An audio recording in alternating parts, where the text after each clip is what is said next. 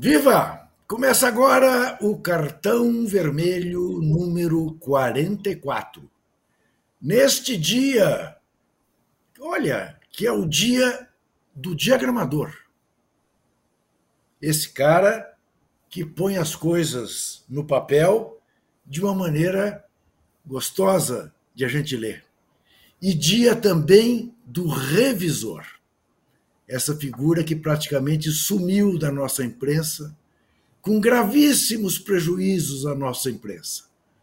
Porque o revisor é aquele profissional que evita as batatadas que nós, jornalistas, em regra, cometemos. Infelizmente, por economia de custos, os revisores praticamente desapareceram e fica aqui a minha homenagem a eles, que tantas vezes, por exemplo, a mim, salvaram.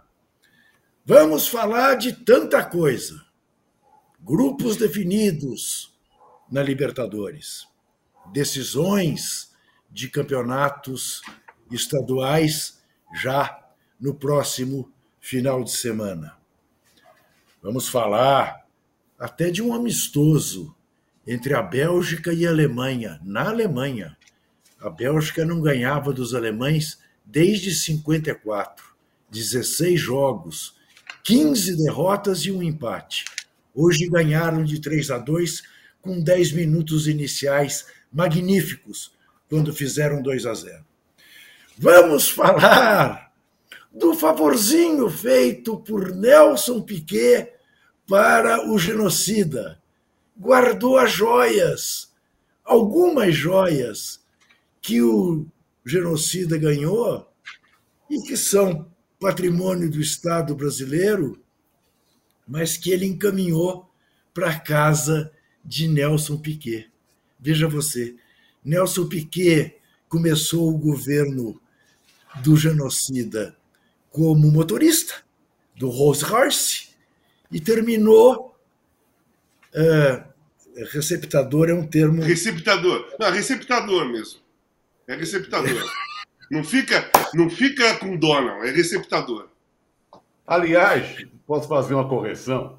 É chofer de jumento que a gente costuma falar. Quem nos vê está vendo que eu já estou desmoralizado na minha abertura. Os dois já entraram, um entrou de sola, o outro entrou de joelho. Danem-se. Walter Casagrande, boa noite. Fala, Juca. Fala, Trajano, beleza? Tudo certo? Tudo certo não, né? Tudo certo não, né? É, nós vamos falar sobre aquele caso né, de, de ontem, né? De, do, de domingo, lá no, do Grenal, no Beira Rio, do, né? Do Grêmio e Caxias. Do é, Inter e Caxias. E, é, do Inter e Caxias, porque, cara, é assim.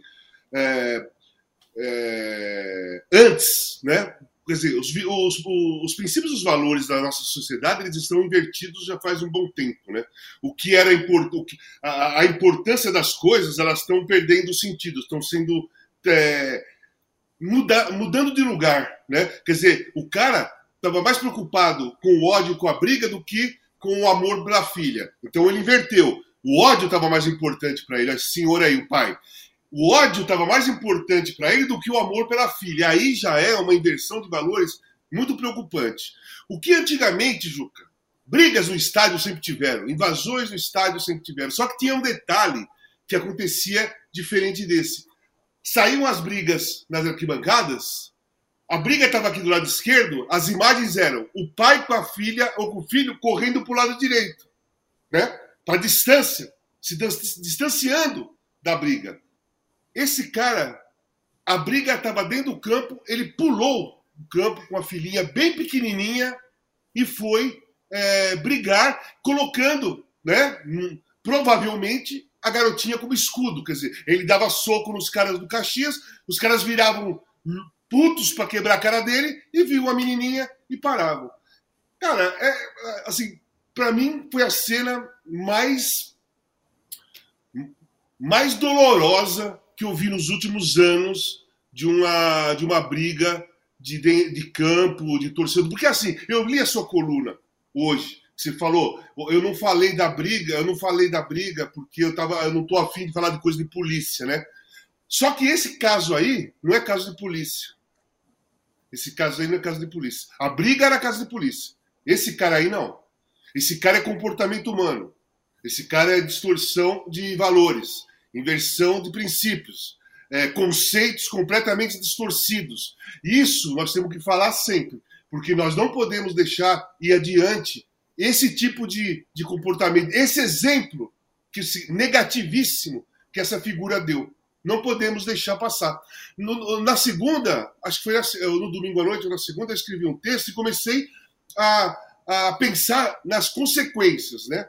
Pô, a mãe, os, a, os avós, vendo o, as imagens da televisão, o marido dela correndo com a filhinha no meio de uma briga, né?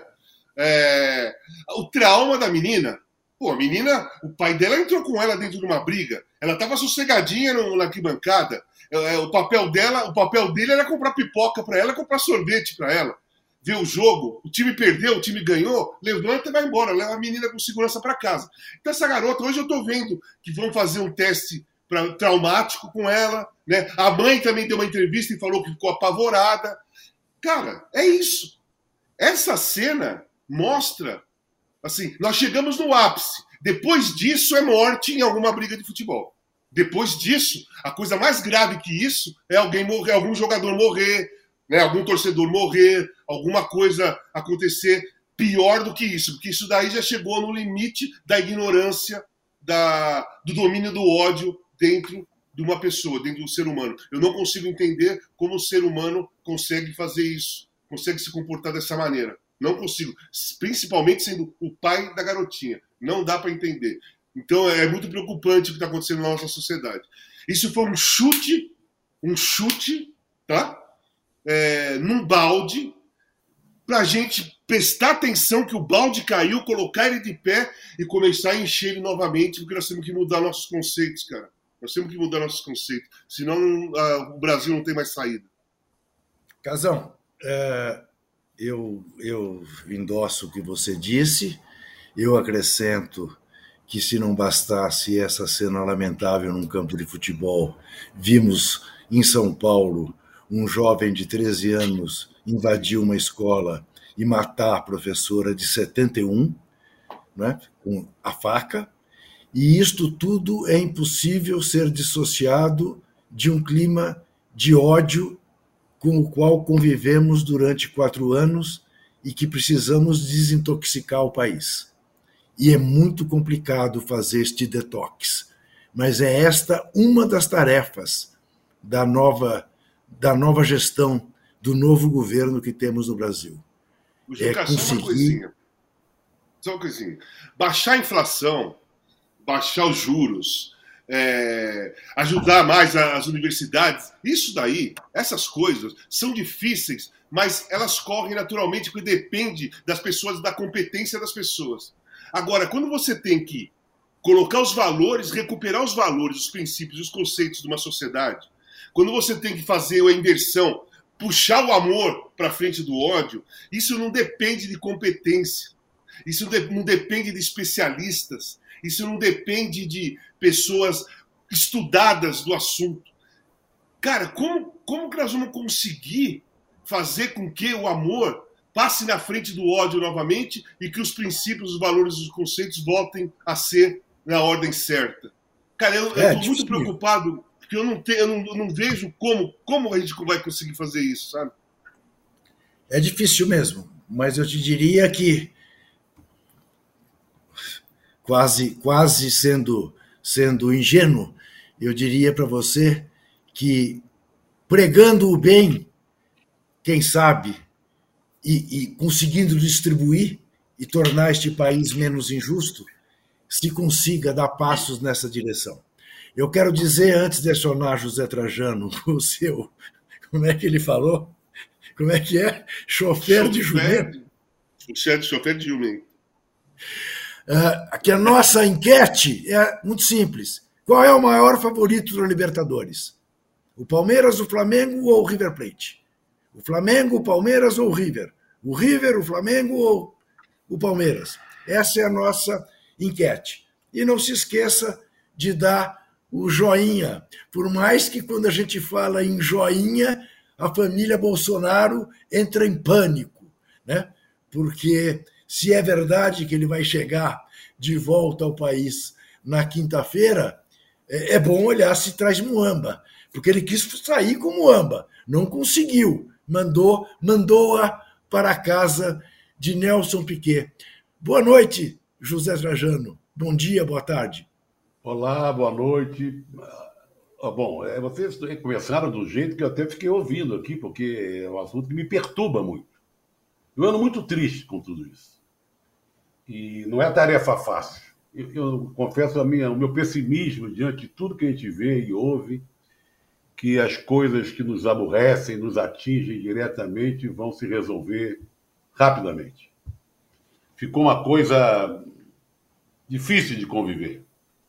E, e, voltando só a esse assunto, só particularizando nesse assunto do Beira Rio, eu fico me perguntando perguntando também o seguinte: esse cara saiu de casa com essa menina de dois anos. De que jeito ele foi para o estádio? Ele mora em Canoas.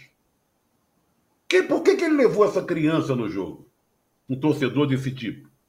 Ele deu, levou ela ao banheiro, deu alimentação, se colocou numa posição confortável para uma criança diante para, para ver um jogo de futebol. A mãe se disse apavorada, mas a mãe também não, não sabe com quem que ela trata. Também concordou, ou é obrigada a concordar com o sujeito sair de casa levando a filha de dois anos. E a desculpa que a advogada deu, então, é pior do que tudo. Sim. Ele dizendo que entrou em campo para proteger a filha. Sim. Isso é a inversão de tudo que a gente está falando. Ah, e as imagens mostram o contrário, né? É. Pô, se ele fosse proteger a filha, que ficasse onde ele estava vendo o jogo, na arquibancada, não sei o quê, num lugar bem protegido, longe dos seguranças, dos jogadores, quem estava envolvido na confusão. Ele entrou, deu uma joelhada por trás no jogador, e o jogador só não reagiu porque quando virou, viu aquela criança ali, outro também ia entrar. É uma das cenas mais cruéis que eu vi na minha vida de 60 anos de jornalismo acompanhando futebol. Nunca tinha visto nada parecido. Ô Zé, Nada parecido. Na ver... Ô Zé, na verdade, ele se protegeu com a filha. Sim. Aquilo, Ela foi o escudo. Disse, que é cruel. Ele usou Agora, a filha de escudo. Sabe o que, que me deixa transtornado? Até é. agora, a única coisa que aconteceu foi que ele foi suspenso do quadro associativo do Internacional. Ele não foi expulso, não. Ele foi suspenso. Então, uma série de providências teria que ser tomada. O estádio interditado, o clube recebeu uma multa muito grande. Esses jogadores que iniciaram a briga pegar suspensão de verdade, não três, quatro jogos, entendeu? Esse sujeito, não, o delegado da que não aceitou, disse que é um caso de, de responsabilidade terrível. Então, esse, agora, depois vem o caso lá da Vila Sônia. E hoje, no Rio de Janeiro, já entrou, já teve um rapaz de 15 anos que entrou na escola armado de uma faca querendo matar outros. Então nós estamos vivendo momentos terríveis na nossa sociedade, com essa violência. E eu acho, aí que é a minha tristeza, tem um pouco o Casa Grande fala também, essa perversidade que, que, tá nas, que ficou, que pegou nas pessoas, o, o ódio, né? Como é que a gente vai se livrar disso? Como é que a gente vai se livrar disso? Porque tem muita gente que acha que é isso mesmo. Que concorda. Tem, uma, tem um grupo de deputados lá no, no, no Congresso querendo para apoiar as medidas provisórias que o governo precisa para governar, para que aquele, aquele decreto em relação às armas seja revisto. Seja revisto. Eles querem mais armas, mais munição mais gente morrendo dentro das escolas. Então, olha, é muito difícil você lidar com tudo isso. A gente abre o jornal, os sites e tal. Você vê que o programa hoje começou do jeito muito tenso até. Nós estamos falando de coisas que nos deixam tensas. Nós estamos, nós estamos transtornados com isso que a gente está vendo. Que aconteceu no Beira Rio, aconteceu na escola, quase aconteceu no Rio de Janeiro hoje. O número de professores e alunos que foram ameaçados, ou violentados, ou assassinados em escola, cresceu assustadoramente nos últimos anos. Bom, nós estamos imitando o que há de pior nos Estados Unidos. É, é estou importando o que tem de pior nos Estados Unidos. É curiosamente ou não, coincidentemente ou não, no mesmo dia que o, lá na Vila Sônia, que na Zona Leste de São Paulo, houve aquele assassinato, lá nos Estados Unidos, uma ex-aluna, uma mulher, matou não sei quantos e tal, a tiros. Né? Então, vamos começar é o programa de uma forma. Talvez, vamos ver quem te leva para frente, porque o programa hoje é difícil de tocar, porque tudo isso nos comove. Quem tem então... sensibilidade, quem acredita no ser humano, quem acredita que a gente é capaz ainda de resolver e dar uma volta por cima, fica desse jeito nós três estamos aqui, indignados profundamente. Então vamos falar, vamos falar, vamos falar de futebol um pouco. Foram definidas as, as datas né, das estreias de alguns times brasileiros na Libertadores, na Copa Sul-Americana. O primeiro a estrear é o Atlético Paranaense na terça-feira que vem em Lima contra é o Aliança. Cinco. É dia 5, Juca, de abril? Isso. Aliança Lima e Atlético Paranaense, às sete horas da noite. Aí, às nove, o Independiente Medellín, da Colômbia, recebe o Internacional de Porto Alegre. Na quarta-feira, às sete horas da noite, estreia o Aucas, do Chile, contra o Flamengo. Primeiro jogo do Flamengo fora. Às 21h30, Bolívar e Palmeiras. Veja você as coisas do nosso calendário. Palmeiras entre uma final e outra do campeonato estadual, vai lá em cima, no inferno, não é no céu, jogar contra o Bolívar em La Paz pela Libertadores. E às nove e meia, o Fluminense joga com o Sporting Cristal, também no Peru. Na quinta-feira, às sete horas da noite, o Galo recebe o Libertar do Paraguai e o Corinthians vai a Anfield jogar contra o Liverpool. Não, não é em Anfield. Ele vai ao Uruguai. Vai jogar contra o Liverpool. Ah, ô, Juca, antes fosse lá Anfield, pelo menos. Eu não, eu estava comentando com o Juca Casão antes do programa a falta de, de charme, a, a, monotonia desse sorteio da Libertadores. É uma chatice só, sabe? E o, aparecem times que a gente nunca ouviu falar. Eu sou de um tempo, eu venho de longe, que quando falava assim, Penharol, Boca Cheia, Colo-Colo, Nacional de Montevidéu, agora Alcas, Nublense, sabe? Cabe todo. Olha, daqui a pouco o pessoal da Copa Kaiser vai disputar a Libertadores. Então, sabe o que, que é isso, Trajano? Eu vou te falar. É a mania de copiar as coisas de outros continentes, de outros lugares, de outros países. A Europa, a, competição, a Copa UEFA, a antiga Copa UEFA, antiga Recopa e antiga Copa dos Campeões, elas eram é, jogos eliminatórios desde o início. Um jogo em casa, um jogo fora, sorte, sorteava e pronto. Eu, o, o, primeiro ano que eu estava na Itália, que foi o primeiro ano do Careca, o sorteio caiu Real Madrid e Nápoles. Real Madrid e Nápoles. Pronto. O, é, o Real Madrid eliminou o Nápoles e acabou. Não tinha fase de grupos. Aí lá, eles pensaram numa fase de grupos. Claro, eles têm muitos times bons para fazer fase de grupos, separar quatro times em cada chave, cai Real Madrid com cai Real Madrid com Liverpool na mesma chave e vem, sabe? É muito é muito é muito é muito divertido e tem o charme que o Trajano falou. Agora aqui, na América do Sul, nós não temos times de alto nível suficiente para se fazer esse monte de chave que eles fizeram. É, é, tá deixando a Copa Libertadores da América uma banalidade total. Uma banalidade total, cara. O que nós temos, vai? Exatamente. Nós, nós, nós, temos o grupo do Flamengo, que é ridículo. O, o, o, grupo do Palmeiras é um pouquinho menos ridículo, mas também é. Né? Você tem o, o, o grupo do Boca, meu, que é absurdo de fraco.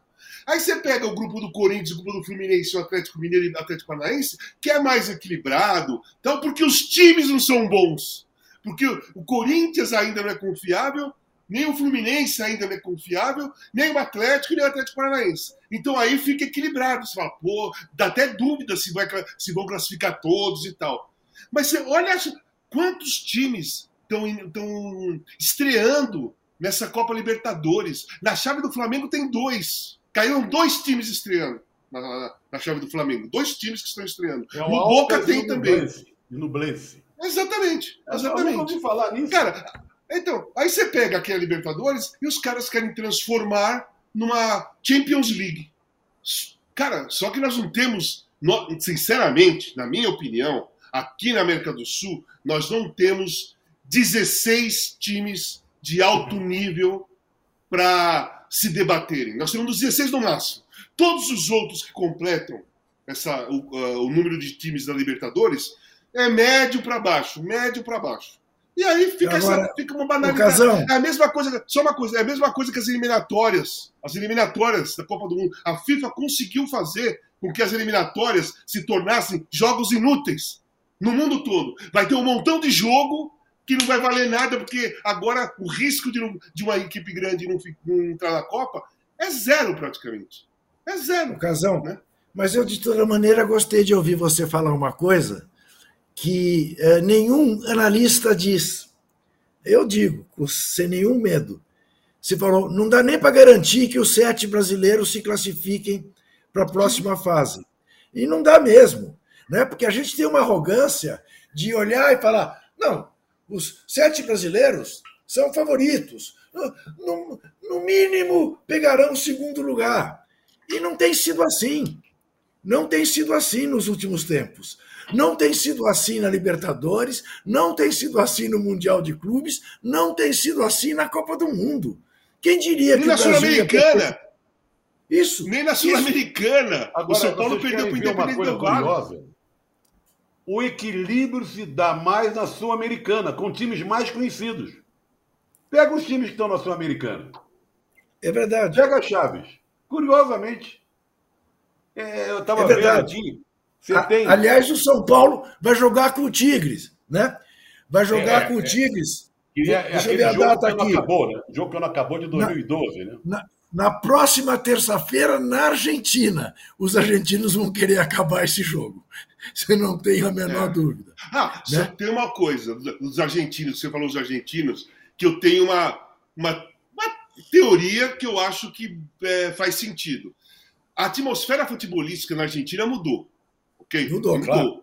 É, é, o país campeão do mundo. A festa que nós vimos semana passada da Argentina com o Panamá do, foi espetacular. Então, os clubes brasileiros não, não, não pensem que eles vão para a Argentina nessa Libertadores, depois do título da Argentina, que vão passear, vai ganhar do River lá, ganhar do Boca lá, ganhar do Argentino Júnior, depois mete três, quatro aqui no Brasil, esquece a motivação dos caras e dos torcedores argentinos, a empolgação, a autoestima do futebol argentino está lá em cima, gente. Nos últimos anos, nós pegamos sempre os argentinos com a autoestima baixa.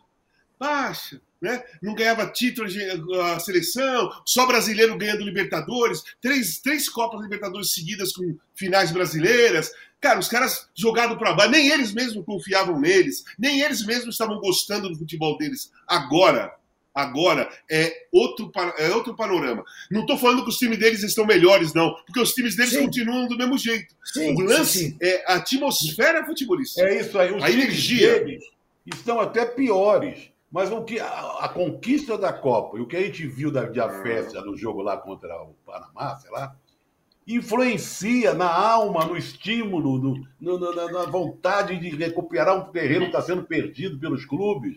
Olha, tem razão. é vocês, têm alguma dúvida, vocês têm alguma dúvida que os times que foram brasileiros foram jogar na Argentina não vai ter gozação que o Brasil não ganha uma Copa Opa, do Mundo 300 claro, anos e claro. acabaram de ganhar? Claro, Vocês têm alguma faixa? Hein? Messi, o melhor do mundo, melhor jogador da história da, do futebol, essas coisas todas? Agora eles estão com a faca e o queijo na mão. O Aucas, o Aucas é do Equador, né? É. O outro, o outro, o outro time da, da chave do Flamengo, é do que é chileno. É do Chile. Do Chile. É do Chile. Mas, curiosamente, Juca, olha aqui. Na Sul-Americana, você tem Penharol, New Old Boys, o Estudantes da Argentina, o, o LDU, Independente. São Lourenço da Argentina. Olha só. Times que antigamente. Times campeões. É, estariam disputando com, lá no outro, na, na Libertadores. É, não o Aucas é do Equador. Uh, agora, olha aqui. Uh, é isso mesmo. nós vamos encontrar a Argentina de moral lá em cima. Razão pela qual tudo. Aliás, daqui a pouquinho, às 9 horas, tem mais um jogo da Argentina só para festa, né? Porque contra Curaçao. ninguém. Contra Curaçao. Não, peraí, peraí. Eu tô... Então eu vou contar uma historinha. Vou contar uma história. É. Em 82, nós fizemos uma excursão pela, pela, pela América do Norte, Caribe, o Corinthians. Nós jogamos tá. em Los Angeles, ganhamos de, ganhamos de 3 a 2 do Atlanta do México, jogava o Lato, o Cabinho. Eu fiz dois gols, o Magrão fez um, o Lato fez os dois. Depois, nós viajamos para Trinidad Tobago. Jogamos contra a seleção de Trinidad Tobago, ganhamos de oito. E o terceiro jogo foi contra a seleção de Curaçao, lá em Curaçao, que é a seleção que a Argentina vai jogar hoje. Nós Como foi? Joguei contra a seleção. Quanto Pô, foi 0x0, Juca. 0x0.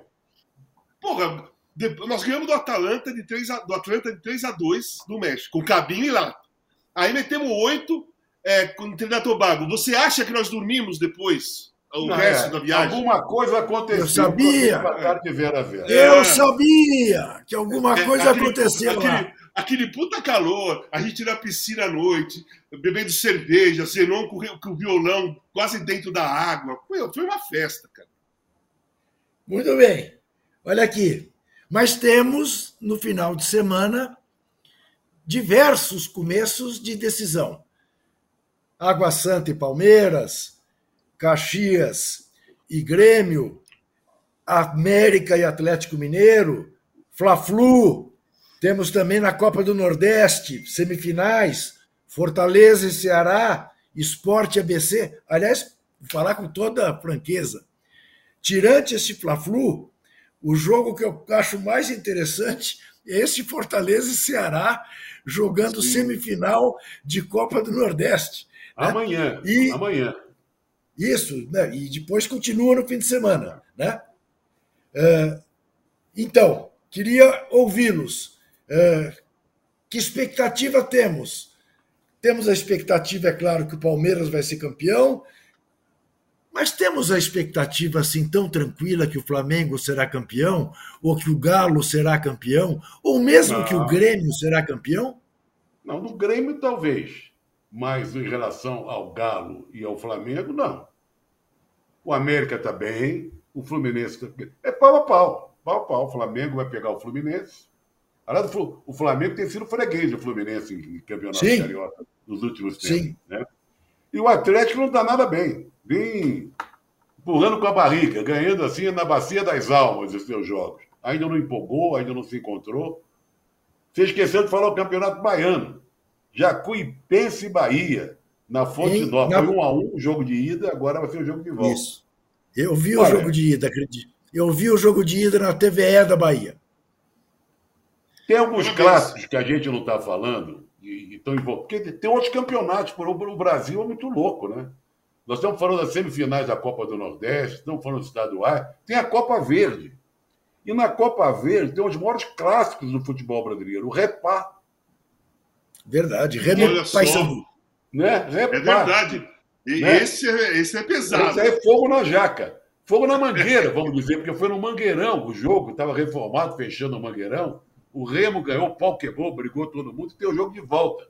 O Repá, gente, aí se para, para assim, Belém. É um negócio de louco. Cara, eu vou te falar uma coisa. Eu cresci na minha infância e adolescência vendo nos gols do Fantástico domingo à noite, Bahia e Vitória quebrando o pau, é. Remo e Paysandu quebrando o pau e Grêmio e Internacional quebrando o pau. Era toda, todo final de campeonato, esse, esse, esse, né, esses seis aí eles se matavam, né? Eu vou falar uma coisa do, do Campeonato Paulista. Eu acho, é, é intuição, tá? É intuição. Como, como o Palmeiras vai jogar no meio dos dois jogos, lá em La Paz contra o Bolívar, a minha intuição diz que o Abel vai acelerar esse primeiro jogo contra o Água Santa. Vai jogar o primeiro jogo para matar o campeonato. Para não ter que jogar o segundo desesperado ou precisando ganhar de qualquer maneira, voltando da, da Bolívia. Da Bolívia. Por quê? Porque assim, por que, que ele pode, por que, que ele pode acelerar esse primeiro jogo? Porque lá contra o Bolívar é a primeira rodada da Libertadores, é a primeira rodada. Mesmo que aconteça um desastre, que eu acho que não vai acontecer, que o Palmeiras perca lá, pô, o Palmeiras vai classificar tranquilo depois dos outros jogos, jogando aqui em São Paulo e tal. Então eu acho que ele vai dar uma acelerada nesse primeiro jogo com, com Água Santa, tentar vencer mesmo, 2 a 0 3 a 0 3 a 1 tentar vencer com dois gols de diferença, por exemplo, para depois, na volta da, da Bolívia, conseguir fazer uma final mais tranquila em casa, com a torcida apoiando e tudo mais. Então eu vejo essa tendência na, nesse jogo Palmeiras e Água Santa. Eu acho que vai tentar, o Palmeiras vai tentar matar o jogo na primeira. Eu quero dar um destaque em tudo isso que você falou. Você falou Fortaleza e Ceará, né? Você falou é, América. Esporte ABC. Exato, é esse destaque que eu quero falar.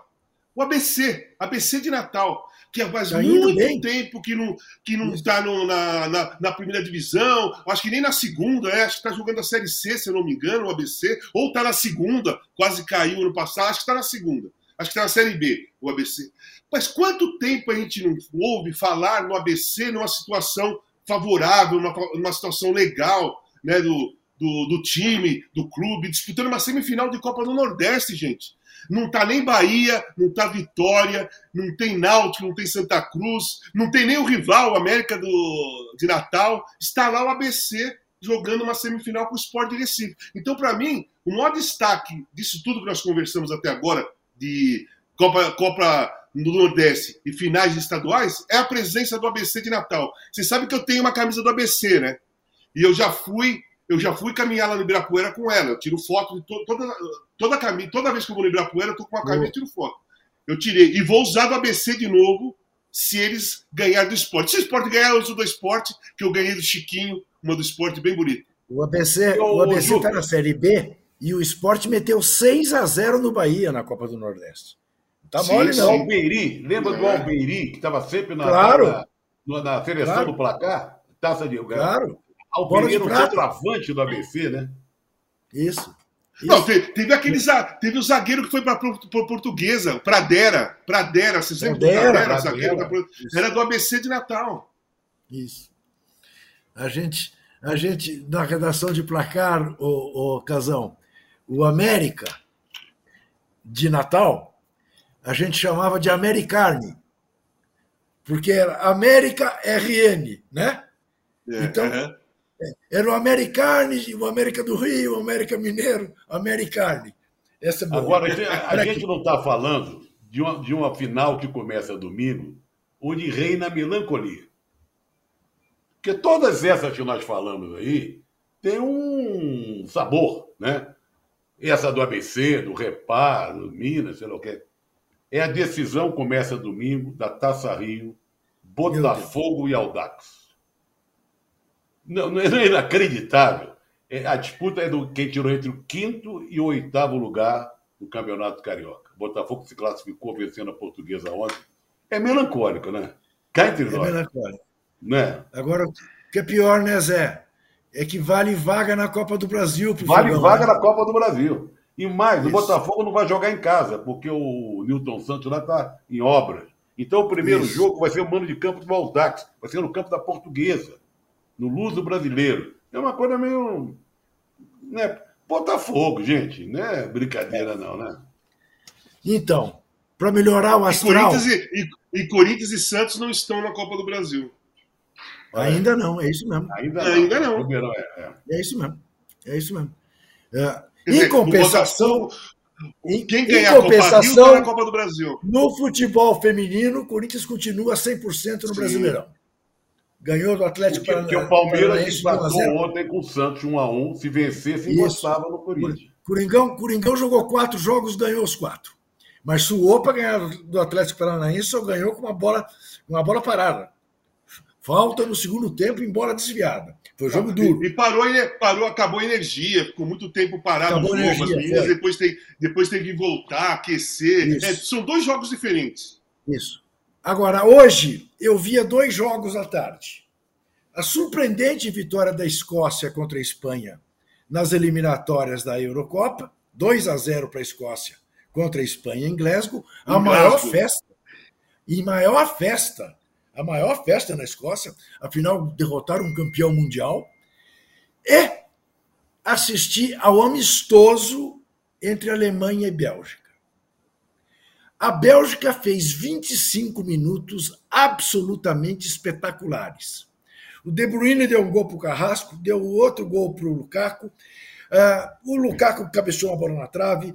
O, o, a Bélgica ainda perdeu mais dois gols feitos até os 25 minutos. Parecia que a Alemanha ia levar de 7.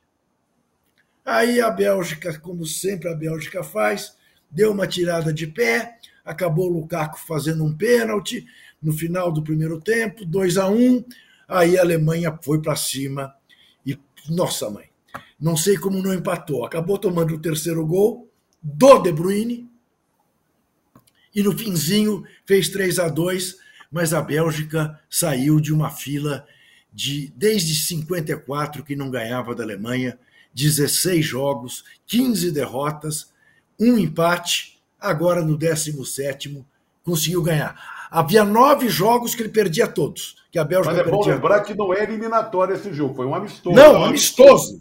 Mas, amistoso. mas então, agora é isso que eu estava esperando alguém falar. É amistoso.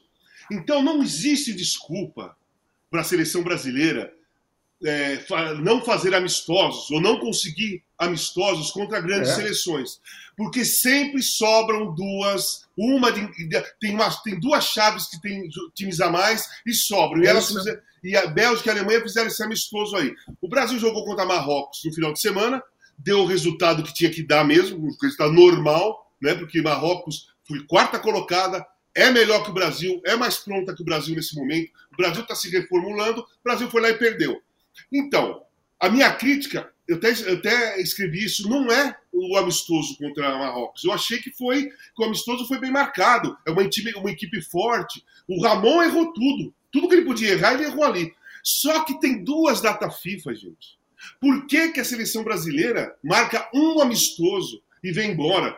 Se é um treinador interino, se é uma nova seleção. Eu queria ver uma, a outra, a, um outro jogo, qual seria a escalação do, do Ramon. Porque no, no, primeiro jogo ele errou tudo. Na escalação do Você meio para frente ele errou. Totalmente. Toda... Nós, Tinha que ter um segundo continuamos, nós, nós, continuamos não vendo o Rafael Veiga na seleção. Exatamente. A gente viu o Paquetá de novo. A gente é, viu não, o Paquetá... E nós vimos Rony e Rodrigo é, invertidos. E fora de posição. E Rodrigo invertidos. O Rony lá, me lembrou o Tite, eu fiquei louco. O Tite, em 2018, pegou o Gabriel Jesus e fez correr atrás de lateral. E o Ramon fez o Rony ficar correndo atrás de lateral. E colocou o Rodrigo de costa para a defesa. Não existe, cara. Não existe. O Rony foi convocado porque ele é centroavante no Palmeiras. E o Rodrigo foi convocado porque ele entra ou na ponta ou de meia com o Benzema na frente. E aí ele é convocado, aí a gente pensa assim, porra, legal, a convocação do Ramon foi bacana, pô, levou o Rafael Veiga, pô, vai fazer um time com o Rafael Veiga de 10, né? 10 de posição, não de número. Rodrigo aberto na direita, Vitor Roque de centroavante, Vinícius Júnior, um ataque jovem. Você põe é, Casimiro e André do Fluminense. Porra, você vai ver lá, ele escalou super conservador, se preocupou em marcar o lateral dos caras ao invés de agredir o lateral dos caras. Cara, foi, eu fiquei, fiquei decepcionado. Só que ele merecia ter o segundo jogo, o segundo amistoso, né? Para tentar fazer uma coisa diferente. Eu fiquei decepcionado com isso. Com a escalação, mas mais decepcionado porque não marcaram um segundo amistoso. Agora, lembrando que nós temos uma enquete: quem é o favorito?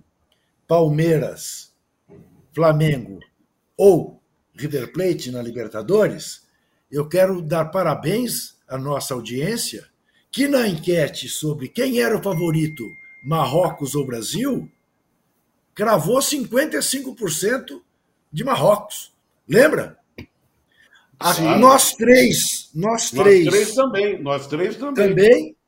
E, quer dizer, então, a minha surpresa nenhuma. Mas é como disse o Casão, eu queria ver essa gente jogando as é. novidades. O João Gomes, o André. Não vi. Isso, claro. O próprio isso. Rafael Veiga. E tem, isso, e, tem, e tem, uma coisa, vocês sabem que uh, a internet né, tem muitas pessoas bacanas, legais, tem muitas mesmo, mas tem outro, outras tantas que são, é, sei lá, pseudo-jornalistas, caem de paraquedas, e teve algumas, alguns desses pseudo-jornalistas que ironizaram quando nós falamos que Marrocos era favorito no jogo. Colocaram Sim. uma foto minha, uma foto de vocês, colocando que nós falamos que era favorito Marrocos, aí kkk, dando risada, debochando, né? Eu não sabia e aí, disso. é isso. É, é verdade. Eu é. também não sabia. É. Foi um, foi um amigo meu que me falou hoje. Então é assim, cara.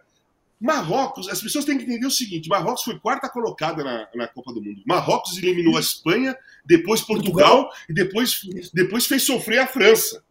Fez sofrer Sim. a França. Eles jogaram com 10 jogadores que disputaram, foram titulares da Copa do Mundo. O Brasil Isso. era uma renovação completa, com um treinador interino, e era muito óbvio que os caras são mais prontos, que eles são melhores nesse momento. Nesse momento, eles são melhores. Sim, claro. Não, mas claro. sabe o que acontece? Acontece aquele negócio. É, nós falamos que Marrocos é favorito, nós somos contra a seleção brasileira. Pô, não pode falar que Marrocos é favorito. E esses caras são ufanistas, eles olham e acham que o Brasil é o mesmo de sempre. Sempre é favorito contra qualquer um. Não importa é quem que tá o Pelé vai jogar. É, o Pelé, o Pelé o Ronaldo, né? É isso. Olha aqui, Deu, deu, deu, deu um joinha em árabe para nós, tá? Porque nós vamos fazer um, um rapidíssimo intervalo, mas não sem antes ler aqui que na nossa enquete o Palmeiras é 49% uh, indicado como o maior favorito, o Flamengo 33% e o River 18%. E o Luiz Paulo pede para avisar o Trajano que ele mora na rua Campos Sales, perto do Bar América. Ah, onde o Zé era, jamais onde foi, né? Onde foi o campo do América, onde foi a sede do América, que foi abaixo, está lá um terreno baldio, ninguém sabe o que, vai acontecer, onde eu fui criado.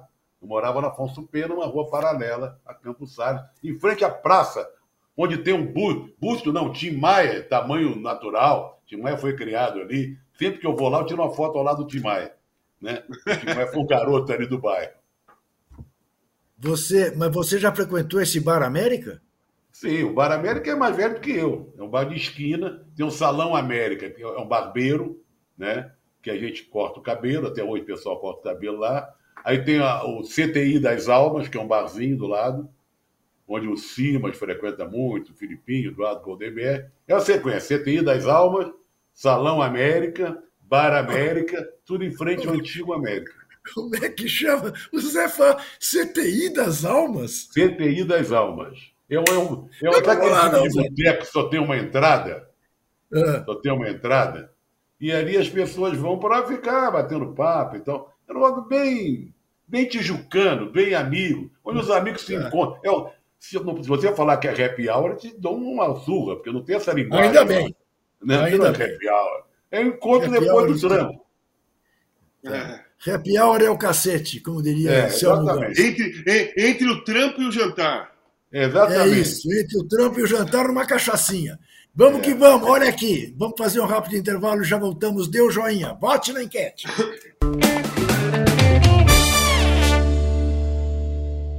Oi, meu nome é Tati Bernardi, eu sou escritora, eu sou roteirista e se eu tivesse muito sucesso no que eu faço, eu não precisaria estar aqui explicando para você quem eu sou, você já saberia. Acontece que eu criei um videocast chamado Desculpa Alguma Coisa, bem convidadas maravilhosas, sensacionais, de vez em quando vem uns caras também, mas é mais mulher, e estreia em Universa no dia 15 de fevereiro, sempre às quartas-feiras. Então fica aí para você este maravilhoso convite, você por favor me prestigie.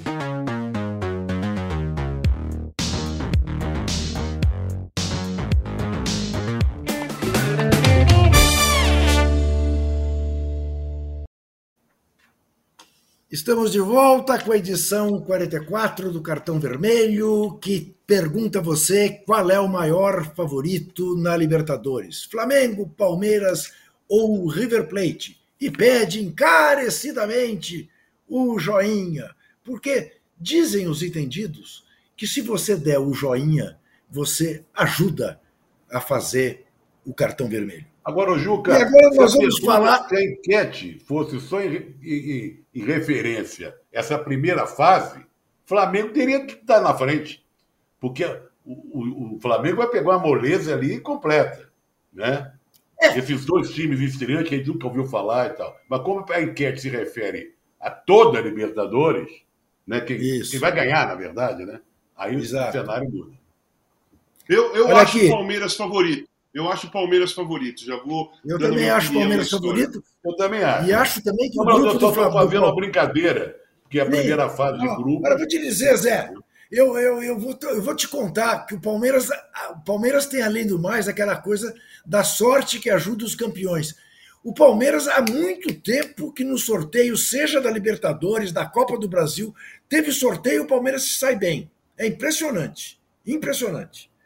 Mas só que nesse não foi assim tão moleza, hein? É, é. Esse aqui não é tão menos pelo- moleza. Pela viagem, pelas viagens É. que são chatas. Exatamente. É, né? mas não para os adversários, né? Aqui ele Não. vai atropelar eles todos. Muito bem. Eu queria falar de cultura com vocês. Beleza. Queria falar, Zé, aliás, para você, que é um amante das coisas portuguesas, de um livro que eu estou lendo, não terminei ainda, mas de um autor português que eu juro por Deus, pela minha ignorância, lamento, eu não conhecia. Também não Francisco conheço, tô José. Francisco José Viegas. Pois vi- vinha ver, já ganhou milhares de prêmios. A Luz de Pequim. Esse cara faz, criou um personagem, um delegado eh, de polícia. Eh, é, digamos, um pouco Leonardo Padura português. Mas o livro é fabuloso, esse A Luz de Pequim. Eu já estou naquela parte do livro em que você começa a economizar a leitura para o livro não acabar Tá. entendeu? Porque ele vai construindo uma situação de crimes e mistura com política e tal. O livro é magnífico. A Luz de Pequim. Alguma contribuição cultural, Walter Casagrande Júnior? Sim, sim. Eu quero dar uma Sim, sim. dica. É, Não é novo, é de 2011, mas eu vi essa semana e eu gosto muito de documentário esportivo, documentário que, que conta histórias assim que a gente pouco conhece. Então tem esse documentário chama The, Fab, The Fab Five. São cinco fantásticos. Era um time de, Mich de Michigan, da Universidade de Michigan, né, no, no torneio de NCAA, né, de, de universidades, que eram cinco caras da, da quebrada, cinco jogadores negros da quebrada, jogando pela Universidade de Michigan, assim, cinco jogadores fantásticos, né, que é, fizeram história. Eles não foram campeões, nenhum dos dois anos, eles perderam as duas vezes as finais. Dois anos eles perderam duas vezes as finais. A segunda final, o Chris Webber, que é um jogador, eles estavam ganhando a partida de um ponto na frente, faltavam 4, 5 segundos. Ele pegou a bola, ao invés de ele partir para o garrafão, ele foi na direção do banco e pediu tempo. Ele já, tinha, ele já não podia pedir mais tempo. Aí saiu falta dupla lá, da duas cestas, né? Dois arremessos livres e a- o adversário ganhou e eles perderam. Então é muito interessante porque, é, cara, os caras não ganharam nada e ficaram marcados como cinco fantásticos, The Fave Five. É maravilhoso. Para quem gosta de esporte, NBA, Onde é, não é, não é, De- é no Star Plus. Não é Tá. NBA, é NCAA, né? Tá. Mas é de onde saem todos esses grandes craques, né? as escolhas do- dos grandes times, das grandes é, marcas, né? Escolhem esses jogadores. Não dá para perder. Quem gosta, assiste. The Fab Five, os cinco fantásticos. Eu, eu, eu vi, gostei muito. Você você deu um spoiler terrível, né? Já disse que os caras perderam, né? Mas não há de ser nada. Deixa eu ter. Não nada. nada. Para chamar E- atenção. Mas os caras não sabem como perder. Exatamente. E me, e me dói, e me dói, Casão, especialmente, porque ao contrário do rapaz que cometeu o equívoco, né, dessas coisas. É. Bom, eu vou te falar uma coisa. Outro dia eu vi um jogo, o, o Rosen matou a pau, fez 55 pontos, mas faltando, faltando 23 segundos para o jogo acabar, ele comandando a reação do time dele, Casão, ele demorou mais de oito segundos para sair de uma quadra para outra e perdeu a posse de bola. O Rosen, quer dizer, você fala, como é que pode um cara de, tá ganhando o jogo, ele deixa, passa, É, é a pressão, é a tensão. Isso pega qualquer tipo de jogador. Não, não, não, não existe, não existe experiência quando É você está num jogo ferrado. O fio na barriga Perdeu a- perdeu a posse de bola, o time adversário foi para o ataque, empatou o jogo, teve prorrogação. Eles acabaram ganhando. Né? Vou dar duas dicas para um futuro próximo. Posso? Futuro próximo. Um documentário sobre Boris Becker, que vai sair logo, falta pouco tempo para ele sair na, na Apple, Apple TV, Apple TV Plus, né? Plus. E Stephen, Stephen Curry. Stephen Curry, né? Do, Isso, Stephen é, Curry. Do, do Warriors. Exatamente. É meu ídolo. Vai sair, o vai sair o documentário dele em julho também. Isso. Esse Dois é documentários ídolo. que pra, não pode perder. Esse Ô, é João, notícias do nosso documentário sobre o Sócrates? Não, sei. não tenho. Não tenho. Eu vou não gravar, tenho, eu tenho. vou gravar quinta-feira um documentário sobre as diretas já. Tá. É, pois é, da TV Bandeirantes? É, exatamente. É, eles me procuraram. Eu estou com dificuldade de ir à Praça da Sé por causa da minha irmã, que eu estou indo visitar. Enfim. Uh, eu vou deixar mais para frente. Tentarei ir, mas tentarei dar a entrevista, mas está difícil. O uh, que, que eu ia falar? Ah, Zé, tem alguma dica? Tem, tem um registro, e uma, é. uma homenagem, na verdade, e um agradecimento ao pessoal do Skank. Né? Tá, que, tá. que se despediu depois de uma turnê interrompida pela pandemia lá no Mineirão, o Samuel Rosa e a turma toda, diante de 50 mil pessoas. Gostaria de ter estado lá. E na hora do bis, chama o Milton para fazer o bis final junto com ele. Pelo que amigos que estiveram lá narraram, me contaram, foi muito emocionante. Eu era fã do Skank, sou, né? Porque a banda acabou, mas a obra está aí, né? Então, é só um agradecimento ao pessoal do Skank pelos 32 anos de estrada. Bola na trave não altera o placar. É uma maravilha. Olha aqui. Olha nos tipos.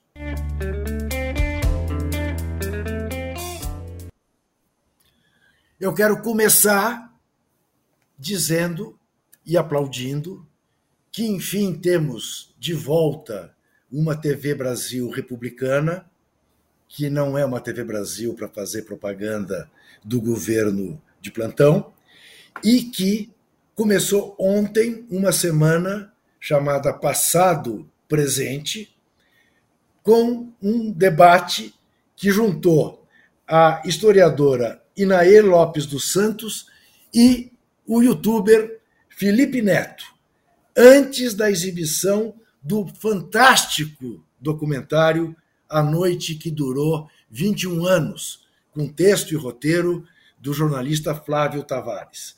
A semana se chama Semana Ditadura e Democracia, Passado e Presente. Começou ontem, vai até domingo, sempre às 10 horas da noite. Hoje o debate é entre o historiador Carlos Fico e o jornalista Cid Benjamin. O tema é militares e guerrilheiros. Ah, você, quem perdeu, pode ver pelo aplicativo que a TV Brasil acaba de lançar. Tem o TV Brasil Play e o TV Brasil ao vivo mas vale muitíssimo a pena. Eu fiquei, não surpreso, mas fiquei assim maravilhado com o nível de consciência e de argumentação do Felipe Neto. O que esse rapaz progrediu, o que esse rapaz está sendo capaz de ser. Claro, a Inaê é uma excelente historiadora. Uh, não estou não, não, fazendo comparações, mas estou dizendo como o Felipe Neto, que enfim é sangue novo, né, está contribuindo para esclarecer o, brasileiro sobre o fenômeno das fake news e tal. Muito bom o debate. E quero fazer menção honrosíssima à dupla de repórteres do Estadão, Adriana Fernandes e André Borges, que mais uma vez deram mais, fizeram mais um gol, agora ao mostrar que outras joias, inclusive um Rolex de ouro branco, o senhor genocida entregou para o seu ex-motorista, Nelson Piquet, guardar na casa dele. Entre outras coisas, não se sabe o que mais tem lá. É, ô, Juca, eu, eu achava Diga. que foi branco, fosse só chocolate branco. Agora eu fiquei sabendo através da matéria que tem o ouro branco. O ouro branco da Suíça.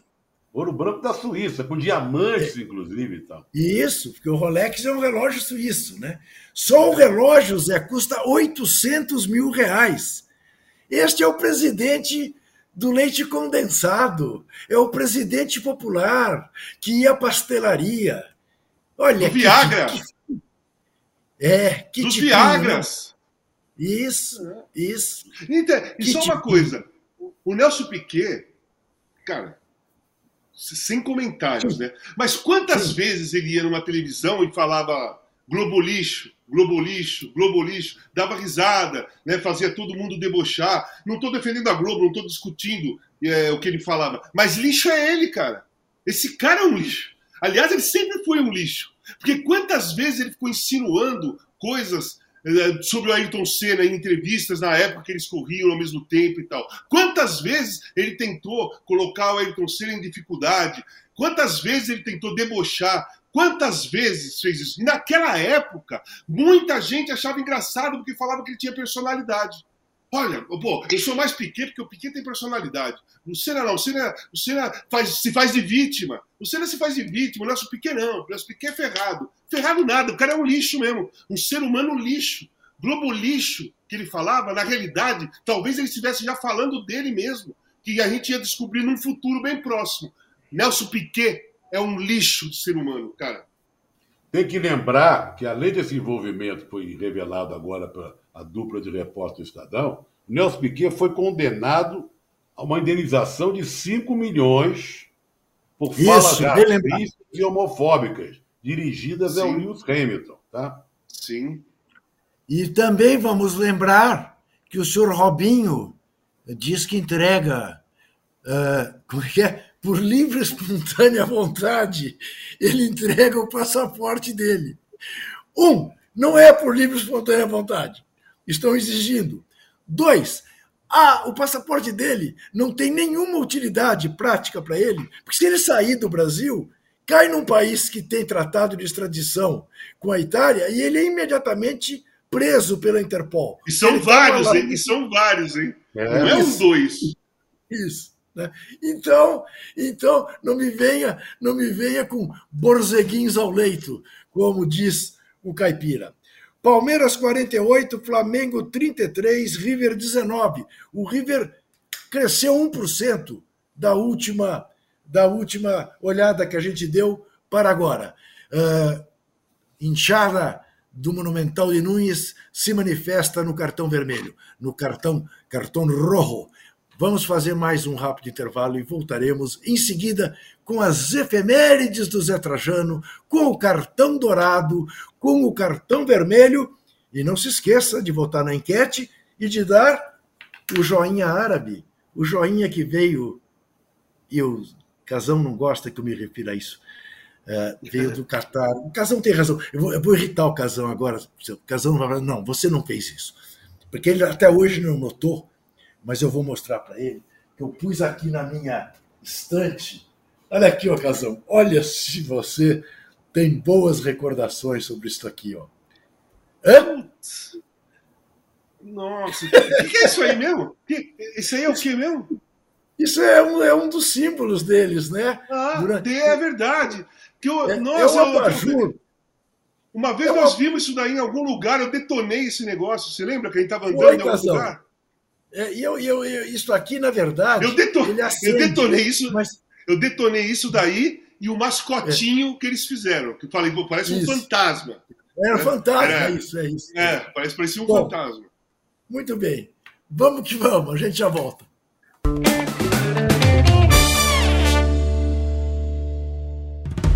O podcast UOL Investiga, A Vida Secreta de Jair, mostrou o envolvimento direto do presidente da República, Jair Bolsonaro, num esquema ilegal de rachadinha. Agora, na segunda temporada, o esquema é outro.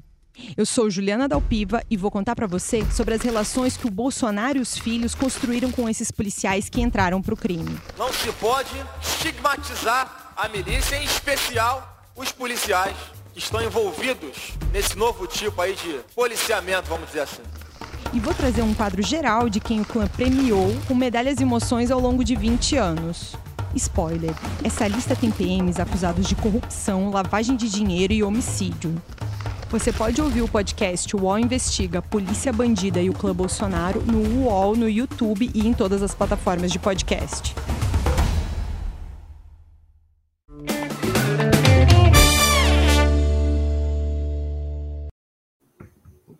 Voltamos com o cartão vermelho 44, Casão.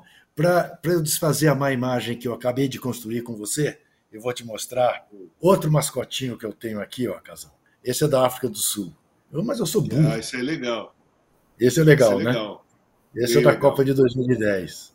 Esse é muito Sim. legal. Maravilhoso. Eu gosto. Muito bem. Olha aqui. É, temos temos, temos é, efemérides para dar com o pau. A, a primeira delas, que eu quero fazer questão de registrar, é que num dia 28 de março, como hoje, 17 anos atrás, o astronauta Marcos Pontes foi o primeiro brasileiro a sair da órbita terrestre. Ele navegou pelo espaço. Muito bem. Este cidadão virou ministro da Ciência e Tecnologia do genocida. E nunca teve coragem de dizer para os pares dele que a Terra é redonda. Veja você, ele foi lá em cima, ele viu que o planeta Terra é redondo, ele virou ministro de Ciência e Tecnologia e nunca teve coragem de dizer para seus pares e seu eleitorado que a Terra é redonda. E se elegeu senador. E se elegeu senador por São Paulo. Você sabe quem que foi, Juca? Ele pode dizer que estava dormindo na hora. É igual dizer que fumou, mas não tragou. Você entendeu? É ele tava verdade. É, eu estava É verdade. na hora lá. É, ele não olhou, ele não olhou para baixo. cansado, não olhei nada. É isso aqui. Muito bem, Zé. Adelino Moreira, Zé, faria 105 anos, morreu em 2002. Fale-me de sabe- Adelino Moreira Eu e posso, eu posso falar com certa propriedade. O Adelino Moreira foi o grande É. autor de sucessos do Nelson Gonçalves. Isso. A Volta no Boêmio, aquelas coisas todas. E ele era de uma região que a minha família era ali de perto. Pós-Campo Grande, entre Campo Grande e Santa Cruz. Ele era ali do pessoal de Paciência, Cosmos. Chegou até, o pai dele era um português e, e ele até fazia composição dele para a escola de samba local e tal. Ele fez muito sucesso sendo autor das músicas do Nelson Gonçalves, Adelino Moreira, filho de português. Você chegou a conhecê-lo pessoalmente? Não. Não, mas a minha família falava muito, ah, o Adelino, o Adelino tá lá, o Adelino Tá. fez sei lá o quê. Meus primos falavam dele. Bom, então agora eu vou falar de um que você viu jogar. Fausto dos Santos, a Maravilha Negra. Morreu também meu- em 30. Morreu Olha, ele tá numa 39. foto aí ao lado do Domingos da Guia, para você ter uma ideia. Essa foto é ele e Isso. Morreu em Os mais- 39. Olha, os mais velhos e a literatura esportiva, lendo o livro do João Máximo e do Marcos de Castro, que é belíssimo, Os Gigantes do Futebol Brasileiro, tá lá o Fausto dos Santos, que tinha o apelido de A Maravilha Negra.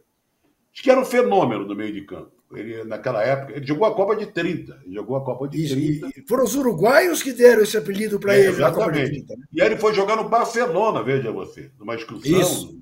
Né? Ele e o Jaguaré, que era goleiro. Os Isso. dois foram contratados pelo Barcelona. E ele encantava por onde passava, mas ele morreu muito cedo. Tuberculose naquela época era uma coisa que pegava as pessoas e não, não tinha mais jeito. Morreu tuberculoso aos 34 anos. Mas os Isso. mais antigos, e a literatura esportiva coloca o Fausto, na Sim. galeria dos grandes ídolos do futebol Meu brasileiro. pai, me- meu, meu pai dizia isso, que nunca que era um volante como ele nunca viu. Muito bem, também aniversário da morte, porque morreu em 1941 a extraordinária escritora britânica Virginia Woolf. E eu aproveito para dizer que a Cláudia Abreu está com um monólogo aqui em São Paulo, exatamente chamado Virgínia, que é um monólogo da Virginia Woolf. Cláudia Abreu está estrelando essa peça às quintas, sextas, sábados e, se não me engano, domingos, aqui em São Paulo. Eh, vale a pena conferir, porque a Cláudia é também uma atriz de primeiríssima. Correndo o Brasil inteiro, se não me engano, teve agora em São José do Rio Preto. E é um monólogo escrito por ela mesma, né? Ela, ela, ela, Cláudia, que escreveu. Né? Exatamente. Morte de Jim Thorpe, em 1953. Jim Thorpe, olha, Jim Thorpe foi talvez o maior atleta de todos os tempos. porque era um multiatleta. Ele foi campeoníssimo no futebol americano e é assim que ele é mais conhecido, mas ele foi campeão olímpico do pentatlo e do decatlo. Ele jogava basquete, ele jogava vôlei, ele jogava era indígena, rock. né? Indígena, né? Era indígena. Era indígena, exatamente. E teve uma cachorrada do Comitê Olímpico Internacional que caçou as medalhas dele do decátlo e do pentatlo quando ele foi ser profissional de futebol americano, dizendo que uh, uh, uh, repudiava o profissionalismo.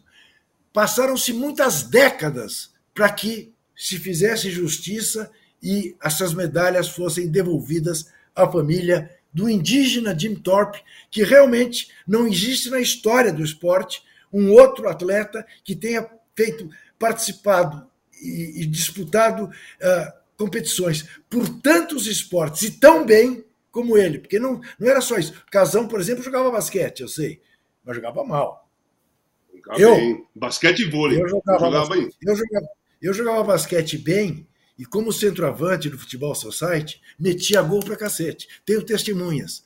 Mas nunca quis me profissionalizar. Diante disso, vem cá, vem cá. Tem, tem imagem? Tem imagem? Tem, tem que ter imagem. Não, bem, negócio de ter, testemunha não dá. Negócio é imagem. Era um outro tempo, não tinha, não ia fazer os jogos de Ô, Casão! Ah, mas, aí, mas aí já não é problema meu. Tem. Casão, agora tem para você. Tem efemérides para você. Lady Gaga faz 37 Sim. anos.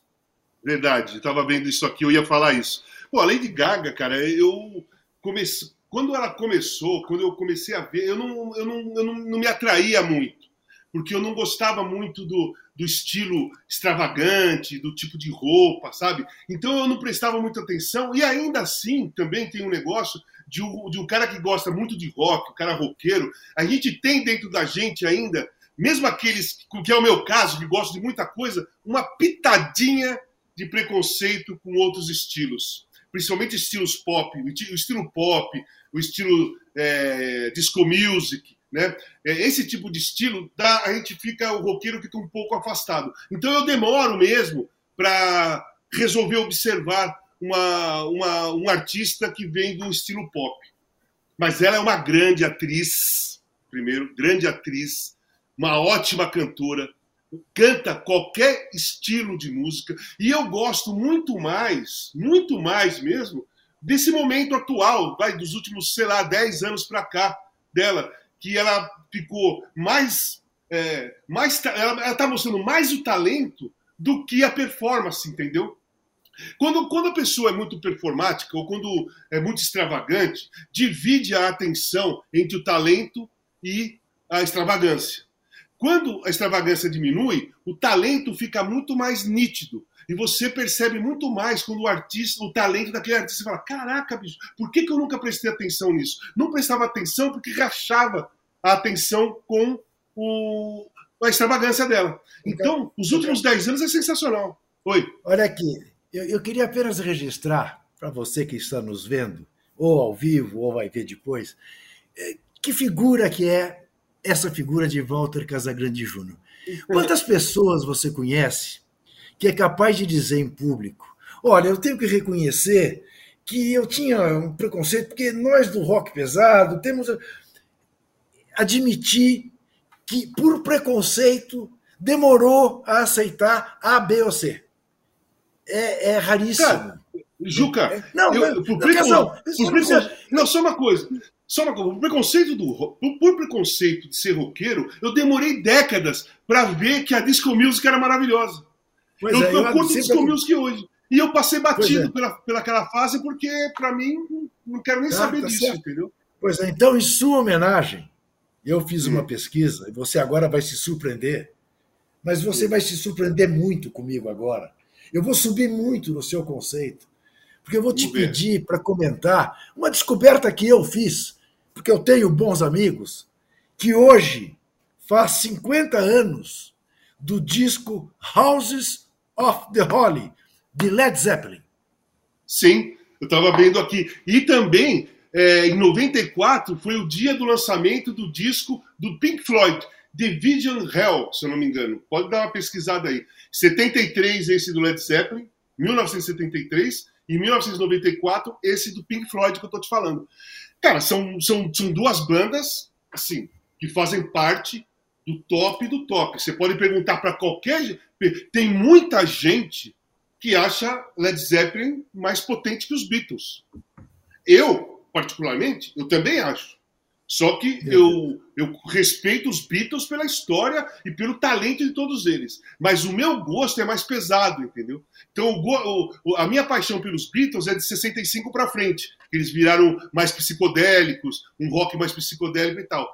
Mas o Led Zeppelin é uma das grandes bandas da história do rock and roll. Influenciou muita gente. Muita gente foi influenciada pela banda Led Zeppelin, que dizem até que foi um dos iniciantes do heavy metal, né? Porque o John Bonham, que era o baterista, faleceu 78, 80, por aí, ele, ele tinha a, a, primeira batida pancada mesmo. O cara era potente, John Bonham, pai do Jason Bonham, que também é baterista, que toca aí com esse pessoal que perde baterista.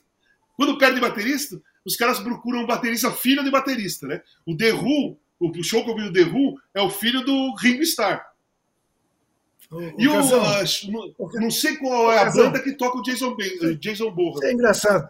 Isso é engraçado. Eu te fiz um baita elogio, aí eu venho, faço essa descoberta, te dou a oportunidade de falar dos 50 anos do disco do Led Zeppelin, que você gosta tanto, que você não ia falar, e, e eu não recebo de nenhuma, nenhum elogio não, não. troca. Não, não, não. É que eu me empolguei porque eu gosto do Led Zeppelin, gosto do rock and roll, comecei a, a ver coisas na minha cabeça. Zé, mas você, foi, mas você foi muito, você Ô, foi Casão, muito bem. É Parabéns. Casca, cascata do Juca. Quem eu mandou sei, aqui cara. foi o Erickson de Souza Leal. É, tô, tô ligado. Que tá foi o Murilo Figueiredo. Foi o Murilo Figueiredo que mandou. Agora, o, agora, agora o Rubão mandou. O Erickson. Confirmando. Tá o Erickson de, de Souza Leal quer que eu fale da macaca. A macaca está subindo de novo para a Série A do Campeonato Paulista. E esse é o lugar da macaca. A macaca é o Corinthians de Campinas. Eu adoro a macaca. E eu torci para a macaca na última disputa que teve com o Corinthians do Campeonato Paulista. Que enfim a macaca. Claro que em 77 não torci. Claro que em 79 também não torci, porque ainda precisava ganhar mais. Mas na última vez que disputaram o título, já nem me lembro quando foi, Corinthians e Ponte Preta, eu torci pela macaca. Porque a macaca merece ganhar um título. Você sabe, vou, eu vou contar a historinha para você. Eu joguei um juvenil lá no Parque São Jorge, Corinthians e Ponte Preta. Espera aí, só um pouco, Casão. Ah. O Zé Trajano tem razão. O Erickson de Souza Leal é que fez a lembrança do disco do Led Zeppelin. E o Murilo Figueiredo é que me pede para falar da macaca. É então, é o, o, Corinthians não tinha estrutura boa no, na categoria de base. Pô, você treinava no terrão, a chuteira não era legal, os uniformes muitas vezes era rasgado. Era bem complicado. E a Ponte, Guarani, esses times tinham uma estrutura muito grande. Eles, normalmente eles chegavam em finais. E eu joguei Corinthians e Ponte, lá no Parque São Jorge, joguei muito bem. E é, fui no vestiário, me troquei, fui lá no vestiário da Ponte e perguntei para eles se, ele, se eu podia ir treinar na Ponte Preta. Sair do Corinthians e treinar na Ponte Preta. Só que aquela época era contrato de gaveta, juvenil era contrato de gaveta. Você, não, você, não, você só saía do time se o clube autorizasse. Né? E, obviamente, eu nem levei adiante porque os caras já tinham negado eu ir pro Palmeiras, que tinha um diretor do Palmeiras que me chamou para ir jogar no, no, no aspirante do, do, aspirantes do Palmeiras. Eu ganhava 8, 8 mil cruzeiros no Corinthians, eles iam me pagar 15. Eu não era de família rica. 15, 15 mil reais, 15 mil reais ia dar uma ajuda. Não quero nem ouvir mais essa história. Você, você não, cogitou é. dessa hipótese? Não, não traíra. Mas a, da, ah. mas a da ponte, sim. A da Ponte Preta, sim. Fui eu que fui, fui, fui eu que fui pedir. O cara falou assim para mim, o diretor. Cara, claro que nós queremos. Se você pegar a liberação, você pode ir lá para Campinas que você vai treinar com a gente. Aí fiquei não, essa história que eu conheço, não. A história que eu conheço, eles disseram: não, já temos centroavante aqui suficiente, não precisamos de você. Vai parar com essa história. Olha aqui, eu vou dar um... mas, mas, mas, tinha mesmo, era o Chicão. Só que nessa época eu era juvenil 6 jogava de meia. Entendeu? Tá bom. O Chicão era central. Tá Você lembra do Chicão? Lembra do claro Chicão? que lembro. Claro. Então, era, claro. era, a mesma geração que a minha. joguei com o Chicão Olha aqui. anos aí na categoria de base. A hora é do cartão dourado. E o meu cartão dourado é para a festa da Argentina do tricampeonato na semana passada. Aquilo me tocou, me comoveu, aquilo foi lindo. Eles fizeram uma festa brilhante. As palavras do Messi foram lindas no estádio Monumental de Nunes, agora para 83 mil pessoas. Foi linda a, a, o rápido discurso do Scaloni, é, o reconhecimento da torcida ao Scaloni. Cada jogador com sua mulher, com seus filhos, com suas filhas, com a taça, cada um com uma réplica. Olha, a, a gente, os argentinos além do mais, nos ensinaram como é que se festeja um título mundial. Nós nunca fizemos nada nem parecido para as cinco seleções que ganharam Copas do Mundo uh, com a camisa do Brasil. Que beleza de festa fizeram os argentinos, que momento de homenagem ao futebol e aos seus heróis feitos pelos argentinos. Então, meu cartão de ouro vai para a festa argentina em Buenos Aires. O meu também vai. Embaixo, e, só vou, embaixo. e só vou falar, falar mais uma coisinha. A Argentina mostrou que não basta ser campeão do mundo. Precisa conquistar o carinho do povo. É isso. Não é só é ser campeão aí. do mundo. Você precisa conquistar agora, o carinho do povo. A hora é do cartão vermelho.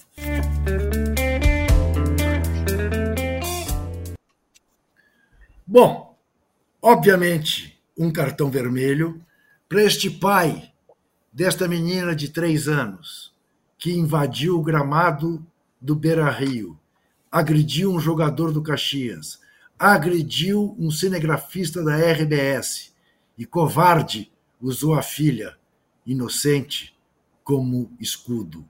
Se defendeu com a filha e ainda contratou uma advogada que é capaz de dizer que ele invadiu o campo para defender a filha. Quer dizer, vê-se que ele não entende nada de defesa coisa alguma. Merece ser punido com todas as com todos os rigores que alguém mereça ser punido. Cartão vermelho para ele. Não sabemos o nome dele, ou até se sabe o nome, mas não se pode dizer o nome para preservar quem? A filha. Para que as coleguinhas da filha na escola não saibam que o pai dela fez o que fez. Veja você a que ponto nós chegamos. E cartão vermelho, obviamente, para o motorista que virou é, recept, recep, recebedor Receptor. das joias, das joias proibidas do genocida. Dou um cartão vermelho, rotundo cartão vermelho, a Nelson Piquet. Temporada de cartões vermelhos aberta para não, ser trajano. Para mim, está de dois tamanhos esses dois. Né? Não, mas eu vou pôr mais, eu vou pôr mais gente. Eu vou pôr mais gente. Pode pôr Vamos mais lá, gente? Então, Vamos Ciro lá. Nogueira, não foi o Ciro Nogueira que falou que o Bolsonaro não tem cara de ladrão? É, falou pro UOL hoje. É, não então, tem falou. cara de ladrão. Então, então é o seguinte, seu Ciro Nogueira, qual é a cara de um ladrão? Explica. Qual que é a cara? O, o, o Bolsonaro não tem cara de ladrão porque ele é branco? Se fosse um presidente negro, ele teria a cara de ladrão? Tem que se explicar. Ô, Casão, qual é a cara de um ladrão? O Casão, o Casão, eu sei qual é a cara do, do ladrão. Para ele. Eu, eu sei. Basta ele se olhar no espelho. Sim, mas ele tem que explicar. E Isso. a outra coisa é a advogada que você falou, o pai que você falou, o Nelson Piquet e esse senhor Ciro Nogueira que tem que falar. Ele, alguém tem que perguntar para ele. Por que, que ninguém perguntou para ele? O senhor acha que o Bolsonaro não tem cara de ladrão? Qual é a, a cara de um ladrão para o senhor? Ele tinha que falar. Porque é, ele tinha que definir qual é a cara de. Tá bem dado. Eu ia deixar passar, mas é uma boa pergunta tá bem dado. Eu, eu, eu, eu me incorporo também, Casal. Me incorporo, me incorporo a, essa. A, a esse cartão vermelho. Está aqui a minha contribuição. Muito bem. Olha só. Vamos lembrar que amanhã, 9 horas, tem o All News com a Domitila Becker. Ao meio-dia, tem o de primeira, com Marcelo Azan, Bruno Andrade e PVC. Às 18 tem o fim de papo com o âncora Eduardo Tirone. E na sexta-feira, às 9 horas da manhã, tem o Posse de Bola, com Arnaldo Ribeiro, com Tirone, com Mauro César Pereira, comigo e, uma, e um quinto elemento, que eu honestamente não sei qual será. Até lá, até terça, sete e meia da Valeu. noite. Valeu, Trajano. Um abraço, Valeu, casal, Luca, todo mundo. 45, cartão vermelho. O, o, o Zé Trajano não fala, não. 45 é o número dos tucanos, não quero saber desse programa, não. Vamos pular para o 46. Até. Trajano, não perca o Nuremberg e nem o The Não, Baby é, vocês têm me abastecido de dicas e eu tô aos pouquinhos chegando lá. Deixa comigo. Valeu! Até. Um abraço.